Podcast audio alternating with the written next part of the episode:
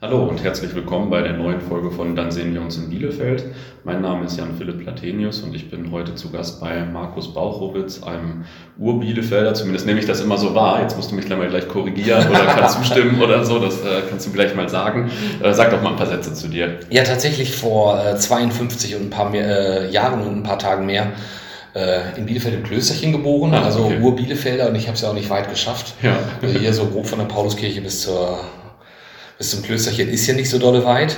Ähm, ich habe es auch ein paar Mal versucht, aus Bielefeld wegzukommen, hat nicht ja. geklappt. Also ich habe dann irgendwann beschlossen, Bielefeld schön zu finden und deshalb bin ich hier. Mittlerweile ist es auch schön, oder nicht? Ähm, ja, also ich wollte tatsächlich ähm, mal Richtung Hamburg weg. Mhm. Ich habe auch drei Versuche genommen und die haben alle irgendwie nicht funktioniert. Okay. Und dann habe ich beschlossen, wirklich Bielefeld schön zu finden mhm. und finde es jetzt wirklich geil. Ja, also ich mag Bielefeld von Herzen gerne. Es ist wunderschön hier. Ja, cool, das ist gut. ja, erzähl mal ein bisschen, äh, du, was, was hast du die ganze Zeit hier gemacht in Bielefeld? Ähm, angefangen habe ich in Bielefeld sozusagen wieder zu arbeiten, grob Ende 1998 und habe hier in Bielefeld ein Callcenter mitgegründet, mhm. das auch heute noch existiert. At Friends wahrscheinlich. At Friends, genau. Ähm, da war ich Gründungsgesellschafter. Ich habe es auch gefühlt kaum mehr als ein Jahr ausgehalten. Mhm. Ähm, weil ich festgestellt habe, dass so meine Berufung doch nicht ist, äh, Callcenter zu besitzen, ja. sondern tatsächlich mehr mit Menschen zu arbeiten. Ja. Und das hieß dann, dass ich irgendwie das Callcenter hinter mir gelassen habe und als Trainer und Coach aktiv geworden bin. Wobei im Callcenter ja auch Menschen sitzen wahrscheinlich, aber es ist schon so eine, so eine Masse dann im Gegensatz zu zu Trainer sein oder ist das? Ähm, tatsächlich auch die Verantwortung für ein großes Unternehmen zu haben. Mhm. Ähm, und was ich gemerkt habe, jeden Tag am selben Ort zu arbeiten, ist ja. nicht ganz meine Stärke. Ja, ja. Und ähm, als ich das dann so grob ein Jahr hinter mich gebracht habe, habe ich gedacht, das geht irgendwie nicht. Mhm. Äh, war dann in Hamburg zum Entscheidung fällen und habe ein bisschen gegrübelt und nachgedacht und mhm. habe dann gesagt, ich muss aus meiner Firma aussteigen. Ja. Ja, okay. Ja, ist ja auch ein krasser Schritt dann. Ja, war ein krasser. Schritt und kann sagen, hat sich echt gelohnt. Ähm, in Anführungsstrichen arbeite ich seitdem nur noch als Trainer und als mhm. Coach. Mhm. ich kann nur sagen, ich habe damit ein großes Stück Freiheit gewonnen und bin sehr glücklich, dass ich es so ja. gemacht habe, wie ich es gemacht habe. Ja, cool, kann ich mir vorstellen. Ähm, warum bist du jetzt in Bielefeld? Weil du es mittlerweile schön findest. Da habe ich äh, hier schon meine eigene Frage beantwortet. Ne? Ja, weil ich es schön finde. Meine Eltern leben natürlich hier in Bielefeld. Ich habe mhm. Freunde, Umfeld hier in Bielefeld mhm. und ähm, irgendwie äh, haben wir hier in Bielefeld, wie ich finde, ein hohes Maß an Lebensqualität. Ja zu irgendwie fairen Preisen, die wir hier auch noch haben, also wohnungstechnisch mhm. im Vergleich zu vielen anderen Städten geht es uns ja, hier noch relativ wahr. gut. Und ähm, Verkehrsanbindung, äh, der Bahnhof keine zehn Minuten von ja. hier entfernt, ähm, die Autobahnen in alle Richtungen griffbereit, also für mich auch in meinem Job, weil ich viel in ganz Deutschland arbeite, ja. gut angebunden zu sein und hier auch gut wegzukommen und wieder gut herzukommen, ja. ist äh, der Grund, warum ich in Bielefeld bin. Ein relevanter Punkt. Ähm, auf deiner Webseite, auf der ich jetzt mal wieder war, stehen die Themen Führung, Vertrieb, Sport und Otto N, wenn ich das richtig verstanden habe. Mhm, da steht Otto N. Punkt, genau. ähm, wir können die Themen ja mal durchgehen. Also vielleicht erstmal zu Führung. Also was genau machst du da? Wie trainierst du da? Ähm, ich trainiere und coache in dem mhm. Bereich. Ähm, Führung ist für mich tatsächlich in erster Linie Wahrnehmung von Bedürfnissen von Menschen. Mhm. Und ähm, das tatsächlich erstmal zu wertschätzen. Also ja. ich versuche, Führungskräfte ihren Mitarbeitern näher zu bringen, mhm. ähm, mit ihnen mehr oder minder Verbindungen einzugehen um gemeinsam äh, Ziele zu erreichen. Weil ja. in irgendeiner Art und Weise kann ich ja nicht erwarten, dass mein Mitarbeiter, wenn ich Unternehmenschef bin, genauso unternehmerisch denkt wie ich. Mhm. Weil er, wenn er so denken würde, wäre er selbst Unternehmer, dann ja. ist er nicht bei mir. Ja. Ähm, und viele Führungskräfte haben halt diesen Anspruch, der muss ja genauso unternehmerisch denken wie, wie ich. Ja. Ähm, und die Menschen dazu zu kriegen, erstmal zu sehen, mit wem habe ich es da zu tun, was braucht denn der? Mhm. Und in vielen Unternehmen ist es leider auch so, da brauchen die Menschen erst einmal nur eine gewisse Form von Wahrnehmung. Also die wollen mhm. erst mal gesehen werden mhm. in dem, was sie da tun. Und, und das, das, weißt du, weil du, auch, das weißt du, weil du auch mit den Mitarbeitern sprichst wahrscheinlich irgendwie, oder wie läuft das? Naja, ich, ich arbeite natürlich viel in Unternehmen ja. ähm, und dann entsteht häufig aus einem reinen Vertriebsprojekt ja. durchaus auch dann ein, ein Führungsprojekt. ja, äh, kann ich mir gut vorstellen. ähm, ja okay, was gute Führung ist, hast du jetzt äh, schon damit so einigermaßen mitbeantwortet. Ähm, hast du denn irgendwie eine Person oder äh, irgendwie ein, ein Beispiel, das du immer als Best Practice so für Kunden heranziehst? Also die ideale Führungskraft oder so? Also ich glaube, die ideale Führungskraft, ähm, die ist in meiner Welt empathisch. Mhm. Die ist aber auch in meiner Welt in der Lage, klar zu kommunizieren. Ja. Das sind irgendwie so zwei Dinge. Alles geht, braucht eine Form von Verbindung, äh, dass ich wahrnehme, was, ähm, was liefert mir mein Mitarbeiter an dieser Stelle. Mhm. Und genauso muss mein Mitarbeiter mich auch klar wahrnehmen können ja. mit dem, was ich von ihm erwarte. Und auch da finde ich, es ist immer spannend, dass ähm, Führungskräfte von ihren Mitarbeitern Dinge erwarten, den sie, die sie ihnen gar nicht sagen. Ja. Also das ist für mich immer so der, dieser krasseste Punkt. Und ich bin da gar nicht so in, in, in klassischen Modellen oder ähnlichem unterwegs, sondern ich versuche den Leuten erst einmal dazu zu helfen, klar zu kommunizieren, miteinander zu reden.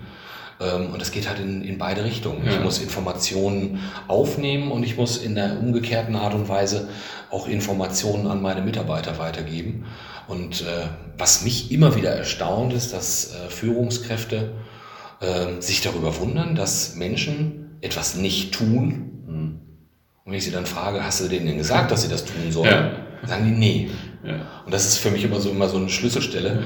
Und allein diesen, diesen Gap, dieser, der sich da auftut, den aufzulösen, ist erstmal Arbeit genug. Ja, das glaube ich. Also da so eine Form von transparenten Denken oder transparenten Meinungen so zu schaffen quasi. Wirklich für Verbindung, für Kommunikation zu sorgen. Ja. ja. Okay, äh, meine nächste Frage wäre natürlich gewesen, äh, ob du ein Tool hast, das du unseren Hörern empfehlen kannst. Du hast jetzt gerade schon gesagt, du arbeitest in der Form nicht mit Tools, aber vielleicht, weiß nicht, eine Literaturempfehlung oder so zum Thema. Also ein Tool, ich arbeite mit einem Tool und zwar ist das das Reisprofil. Mhm. Das kennst du ja auch noch, ja. das haben wir auch schon gemeinsam miteinander. Ja, ja. Ähm, mal kurz einmal für die Hörer, du warst ja dabei, als wir, oder kurz nachdem wir äh, zu dritt eine Firma gegründet haben und äh, ja, da haben wir dann drei oder vier oder auch nachher auch mehrere Reisprofile noch äh, gemacht von Personen. Und das war auf jeden Fall auch interessant. Also es ist ein Persönlichkeitsprofil, bei dem sich erkennen lässt, was motiviert mich und was ja. motiviert mich nicht. Ähm, und sowas finde ich immer ganz schön, weil sich anhand dessen natürlich auch meine Kommunikation ausrichtet. Ja. Wenn ich weiß, was jemanden motiviert, kann ich ihm auch genau das verbal geben, was er braucht. Mhm. Ähm, und ähm, das macht in meiner Welt Führung durchaus leichter. Und diese Modelle haben halt immer so ein bisschen diesen, diesen Charme, dass man jemanden auf schnellen Blick kennenlernen kann. Aber es äh, befreit dich natürlich nicht davor, ähm, sich ähm, mit diesem Mitarbeiter mal intensiv auseinanderzusetzen ja. und auch tatsächlich mit ihm zu reden, weil ich spreche halt nicht mit dem Profil, sondern ich muss mit dem Mitarbeiter sprechen. Ja. Aber wenn du mit einer Führungskraft erstmal ein Reisprofil gemacht hast, lernt die Person dann mehr über sich oder mehr über ihre Mitarbeiter dann äh, oder beides? Ich würde am allerliebsten die Frage zurückgeben, wie war es denn bei dir, als du dein Profil bekommen hast? Das ist schon ganz schön lange her, aber ähm, ich hatte vorher ja schon irgendwie Jahr vorher oder so, bevor ich äh, Unternehmer wurde, quasi schon mal sowas ähnliches gemacht. Von mhm. daher war das äh, jetzt bei mir, ich habe mir da schon relativ viel Gedanken vorher zu gemacht, sage ich mal, und hatte schon so ein ähnliches Profil gemacht. In dem Fall habe ich äh, hab mich dann mehr die Profile der anderen interessiert. Ja, ähm, das ist bei den meisten Menschen auch so, dass sie sich vor allem erstmal für den anderen äh, mhm. interessieren und daran auch so ein bisschen erkennen, äh, was macht denn die Andersartigkeit des mhm. anderen aus. Mhm. Und dann gibt es auch die, die wahnsinnig gerne selbst reflektieren und anhand ihres Profils irgendwie klar haben, oh, in der Situation war das so und so, kann ich mhm. erinnern, stimmt, das macht es jetzt erklärbar, warum ich so gehandelt oder so reagiert habe. Mhm.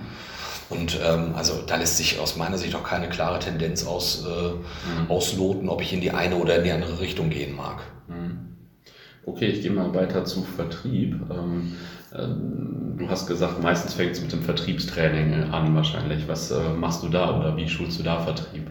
Das äh, klingt jetzt fast schon ein bisschen gebetsmühlenartig. Ähm, ich bringe die Menschen dazu, miteinander zu reden. Mhm. Ähm, ich kenne so viele Vertriebler, die dummerweise ähm, anfangen, Kunden tot zu quatschen. Mhm. Anstatt ja. sich erst einmal für diesen Kunden zu interessieren. Und das ist ja auch erstmal so das klassische Bild, was man vom Vertriebler hat. Ja, der Vertriebler redet bis, bis die Schwarte kracht und ja. irgendwann wird der Kunde schon Ja sagen. Wenn ich nur lange genug tot gequatscht habe, sagt er, gibt er irgendwie freiwillig auf. Ähm, und auch da und das ist irgendwie so ein bisschen mein Credo. Ich, ich sorge auch hier für Verbindung. So ähnlich wie in Führung ist das für mich im Vertrieb, im Vertrieb auch. Mhm. Zu sagen, fang an, dich für deine Kunden oder für deine Interessenten zu interessieren. Ähm, wenn du irgendwo anrufst, auch Kaltakquise machst, ähm, geh mit dem Fokus rein, ähm, lerne jemanden kennen mhm. und nicht mit verkauf jemandem etwas. Mhm. So, und ich glaube, wenn es uns gelingt, im Vertrieb ähm, so eine gewisse Neugier wieder zu wecken so, und ein Miteinander zu fördern, ja. dann verkauft sich gefühlt fast jedes Produkt fast von alleine. Mhm. Weil wenn es eine gute Verbindung zwischen zwei Menschen gibt, die miteinander reden, ja, dann ist irgendwann noch klar, dass mir auch jemand erzählen wird, was für ein Problem er hat. Und irgendwann werde ich ihm dann auch die entsprechende Lösung anbieten, wenn ich sie habe. Ja. Und ich halte es dann auch nur für fair zu sagen, ähm, wenn ich sie nicht habe, verkaufe ich ihm auch nichts. Ja. Also auch das ist für mich Teil der Arbeit im Vertriebstraining.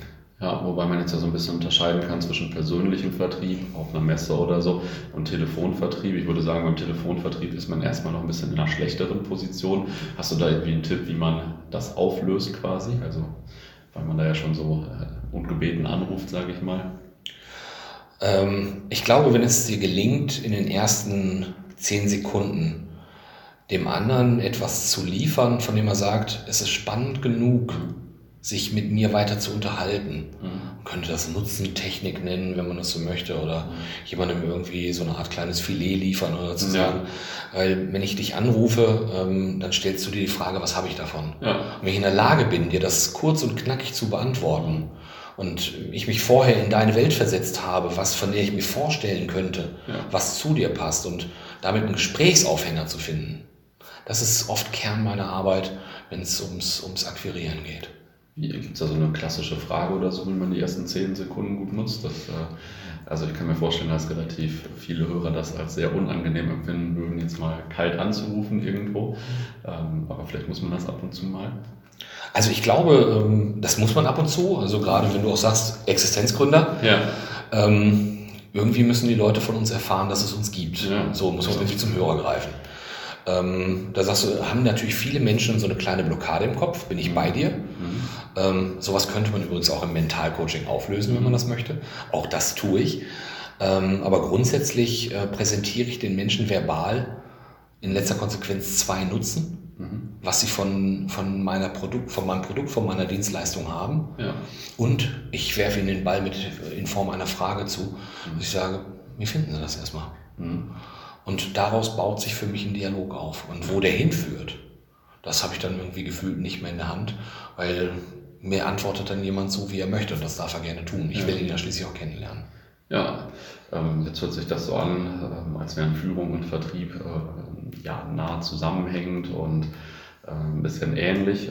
Äh, kann ich auch logisch nachvollziehen. Die öffentliche Wahrnehmung ist aber ein bisschen unterschiedlich. Oder Führung sind irgendwie so Manager, die einen Haufen Leute äh, haben, sage ich mal, und Vertrieb sind Leute, die kalt anrufen. Also ich würde so sagen, in der öffentlichen Wahrnehmung ist, äh, und nerven und einen die ganze Zeit voll ran. In der öffentlichen Wahrnehmung ist das schon noch so, hängt das noch nicht so zusammen, oder? Also nimmst du das auch so wahr, dass das öffentlich eher also ein bisschen falsch die Wahrnehmung ist?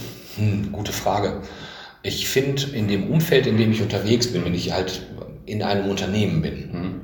dann kann ich zu 98 Prozent sicher sein, dass es so verstanden wird, dass ja. ähm, Vertriebsarbeit auch immer Führung beinhaltet. Ja. Weil in dem Augenblick, wo ich zum Beispiel ein Side-by-Side-Coaching bei einem Mitarbeiter mache, und zu Erkenntnissen komme, die die Unternehmer gerade noch nicht mit auf dem Sender haben. Ja. Dann gehe ich hinterher zu ihnen und gebe ihnen die Idee, was musst du mit deinem Mitarbeiter machen, mhm. um das, was wir heute im Coaching vorbereitet haben, auch weiterzutragen. Ja. So, und dann habe ich die Verknüpfung zwischen Coaching und Vertrieb unmittelbar. Also es gibt ganz selten äh, Unternehmen, wo ich dann wirklich nur auf der rein vertrieblichen Schiene unterwegs bin. Und es geht halt auch immer darum, wenn ich Ergebnisse irgendwie erzielen und langfristig nachhaltig sichern möchte, dann muss die Führungskraft auch das mitmachen, womit wir angefangen haben. Ja. Und von daher, für mich ist da eine, eine sehr enge Verknüpfung, aber ich, ich kann die verstehen, die sagen, ja, Führungstrainings sind ja was anderes als Vertriebstrainings. Mhm. Ja, stimmt. Okay, jetzt äh, steht da als nächstes Sport auf deiner Website. Ähm, was machst du da? das ist ja eine etwas unorthodoxe Kombination. Ja, ähm, das ist eine etwas unorthodoxe Kombination und auch da ähm, geht es manchmal darum, ähm, die Menschen wieder mit sich in Verbindung zu bringen. Was mache ich dort? Ich bin dort als äh, Sportmentaltrainer, als Mentalcoach unterwegs mhm. und sorge dafür, dass die Köpfe der Menschen frei sind für das, was sie tun. Mhm. Ähm, das kann tatsächlich Angst vor einem Wettkampf sein. Ja. Ähm, das kann sein ähm, eine Verarbeitung eines Misserfolges. Ja. Und ich sage so, ich bin gerade auf einer großen Weltmeisterschaft gewesen, alle haben mich eigentlich vorher auf dem Podium gesehen, ich bin Fünfter geworden. Mhm. Und äh, das kratzt noch so ein bisschen in meinem Selbstbewusstsein. Ja. An solchen Themen arbeite ich mit den Menschen. Ähm, und ja, das ist ganz weit aufgestellt, sportartentechnisch von bis. Mhm. Ich glaube, so die erste Sportart, mit der ich ähm, Erfolg wie eine deutsche Meisterschaft mit äh, gewonnen habe, war Kunstradfahren. Mhm. Aber ich habe im Bereich Handball, Fußball, Skilanglauf, nordische Kombination, Eisschnelllauf, ja. äh, Tanzen, äh, Gott wer weiß wo, in ja. allen möglichen Bereichen. Ähm, habe auch im Bereich äh, Segeln ähm, eine olympische Kampagne mit äh, begonnen, ja. die dann leider vor den Olympischen Spielen eingestampft wurde. Aber es auch sowas passiert und auch da geht es dann darum, wie kommen die miteinander aus. Auch für die Segelcrew haben wir damals Reisprofile gemacht und solche Geschichten. Ähm, da geht es auch oft um Kommunikation miteinander. Und es geht halt auch um Motivation, um Abbau von Ängsten, um Lösen von Blockaden, weil das, was mir wichtig ist, ähm, in gefühlt allen Lebensbereichen, die wir hier ansprechen, geht es darum, dass wir, ja, Leistung ist für mich so eine, so eine Summe aus ähm, Potenzial abzüglich von Störfaktoren. Und den Umgang mit Störfaktoren, den kann man trainieren, den kann ja. man coachen, wenn die Menschen das wollen. Und das ist der Bereich, den ich im Sport mache. Und gerade ein ganz spannendes Projekt mit einem jungen Fußballer, der eine schwere Verletzung hinter sich hat. Und äh, da geht es darum, auch wieder Vertrauen in das verletzte Körperteil zu bekommen. Mhm. Er hatte einen Bruch im Unterschenkel. Okay. Und äh, dann geht es halt darum, wirklich, ähm, und das hatten wir ja auch schon im Sport, du kennst es ja aus dem Fußball ja. auch, Holger Badstuber war für mich so ein total ja. tolles Beispiel. Der hatte eine Verletzung und kurz darauf wieder eine Verletzung, kurz ja. darauf wieder eine Verletzung. Was für mich ähm, ein ganz eindeutiges Zeichen dafür ist, dass da im Kopf etwas nicht ganz in Ordnung gewesen ist, weil sonst verletzt sich ein Spieler nicht nochmal in dieser Form. Mhm. Und gerade da dann auch so ein Sportverletzungscoaching anzusetzen, ganz fantastische Sache und äh, ganz, ganz tolle und auch bewegende Arbeit, kann ich sagen. Hast du noch einen Sportler, den du gerne mal betreuen würdest? Oder? Betreuen ist nicht das ganz das richtige Wort. Äh, tatsächlich, ähm, ich hätte große Lust, wirklich mal für einen Fußball-Bundesligisten zu arbeiten. Mhm. Und ich wäre da nicht wählerisch. Mhm. Ähm, das ist immer noch so ein bisschen die Geschichte. Und natürlich würde ich auch wahnsinnig gerne als Bielefelder für die Arminia ja. arbeiten. Ähm, ich war gefühlt auch schon mal ganz nah dran, als Ewald Lienen Trainer in Bielefeld mhm. war. Ähm, da habe ich dann erfahren, als ich sozusagen versucht habe, eine Tür aufzutreten, dass seine Frau auch so, Mentalcoach okay. ist was dann hieß, ähm, wir haben so eine Ressource im eigenen Haus, aber wie ich dann auch erfahren habe, wurde die auch nicht genutzt. Mhm. Und äh, es, wir haben immer noch so ein bisschen missionarische Arbeit zu leisten als Mentalcoaches. Ja, ich. Ähm, weil ich glaube, also natürlich wäre das die Krönung, auch mal für den FC Bayern zu arbeiten, ja. überhaupt keine Frage. Ja, aber nicht für Schalke. Ach so, wir sind hier im schwarz-gelben Land. Nein, nein, alles gut. Alles gut. Äh, was verbirgt sich hinter Otto N?